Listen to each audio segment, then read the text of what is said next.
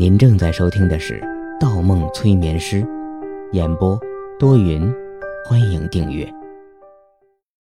二百三十四章，人情。贝纳欧张着嘴，但由于神志不清，一直没有吞咽的动作。喂药并没有想象中的顺利，五分钟过去，方墨只喂下了大约试管的三分之一。唯一让方墨感到欣慰的是，药剂的作用十分显著。贝纳欧才服下一点儿，身体便停止了痉挛，身体上的红斑也开始有所消散。服下约莫一半试剂的时候，贝纳欧猛然睁开了眼睛，一愣，然后迅速双手卡住了嘴边的试管。贝纳欧的眼神里充满了慌张：“你在对我做什么？给我喝的什么？”贝纳欧的指甲很长，加上过度紧张，一把划破了方墨的手背。方墨皱下眉头，一只手便将贝纳欧的双手锁住了。放手，我给你服的是完美试剂，你也可以称它为解药。世界上仅此一瓶，过了这村可就没这店了。完美试剂。贝纳欧紧绷着嘴唇，望向桌子上的白色手提箱。又看了看自己的左手，不可能，箱子里装的才应该是。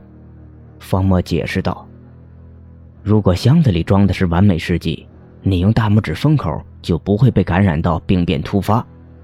你父亲打算复制的根本就是有缺陷的试剂，目的是通过对完美试剂的渴求，像控制你们黑衣人一样控制一支军队。你想错了，不可能。”贝纳欧挣开方墨，挪着身子退后一步，摸到了地上的一只空试管。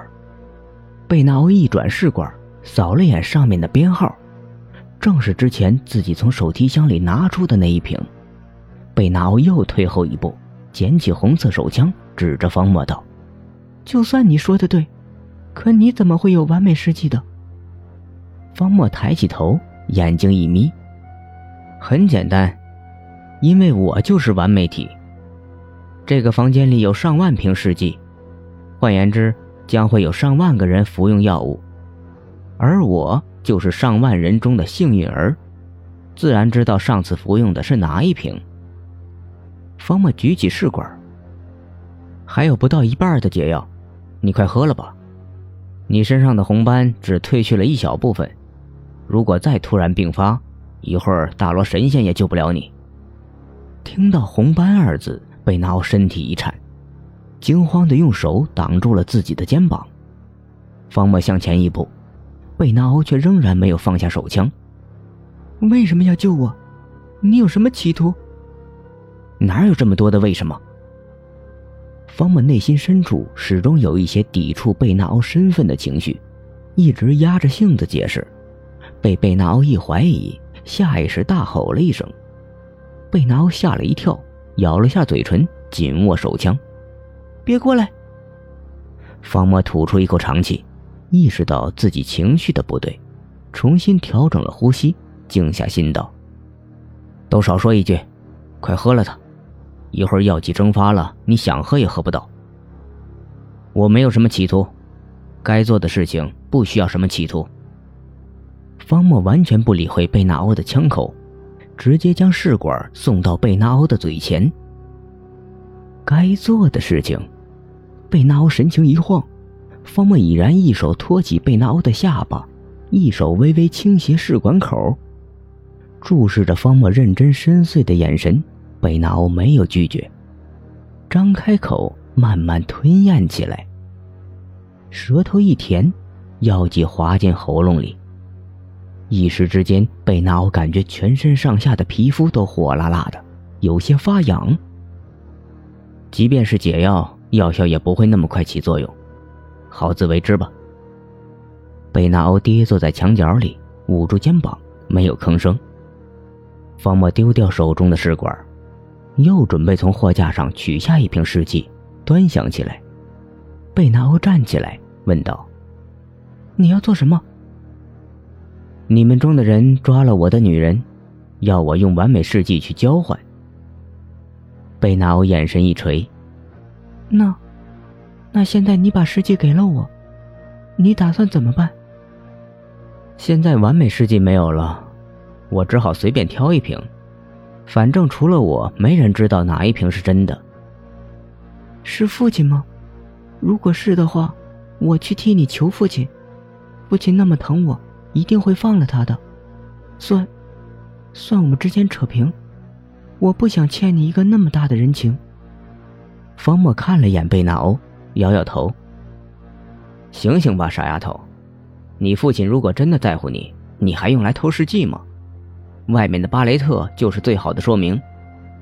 你父亲在乎的只是权利，更何况你凭什么替我去求你的父亲？扯出这里的事情。巴雷特就是我们的前车之鉴，你不会天真到主动向你父亲承认进过密室吧？方墨说完，转身出了密室。贝纳欧重新握起了枪。等等，你说的人不是父亲，父亲才不会需要你去交换什么完美事迹。你说的人是谁？方墨脚步一顿，没有回头，继续朝大门走去。贝纳欧提高了声音：“你不回答，我就开枪了。”方墨，我真的开枪了。那就开呀！你不开枪的话，就算我们之间扯平了。方墨打开了书房的门，忽想起了什么，犹豫了一下，又道：“对了，我需要提醒你一句，现在密室里少了两瓶药剂，一会儿你脸上的红斑也会消除，你脱不了关系。”既然想回日本，现在离开德川康介是你最好也是最后的机会。要不然一会儿你父亲回来，下一个倒下的人就是你。方墨，你会？方墨冷哼一声，出了书房，留下贝纳欧一个人举着手枪。方墨返回宴会大厅前洗了把脸，故意没有擦，但进入大厅的时候。气氛似乎有些不对，所有人都没有动筷子，一片安静。德川康介瞥了眼方木，出去这么长时间，你做什么去了？方木抹了把额头的冷水。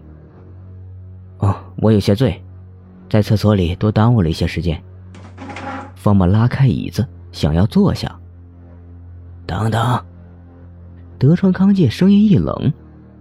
方墨一愣，他侧身对着德川康介，扫了眼其余几个黑衣人。M 卡宾几人目光一动不动，看来心有余悸，忌惮着什么。其余几人的目光却怀着坏意，只有白衣人贝雷塔没有转向方墨。他撒谎，我刚去过厕所，他根本没有在厕所里。马克辛怒视着方墨，抱着手说。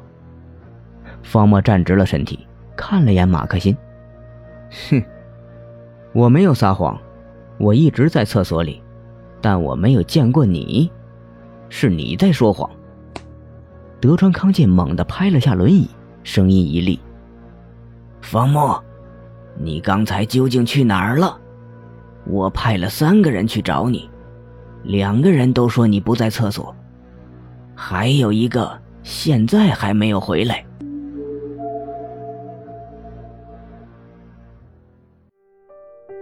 本集播放完毕，喜欢请投月票，精彩继续。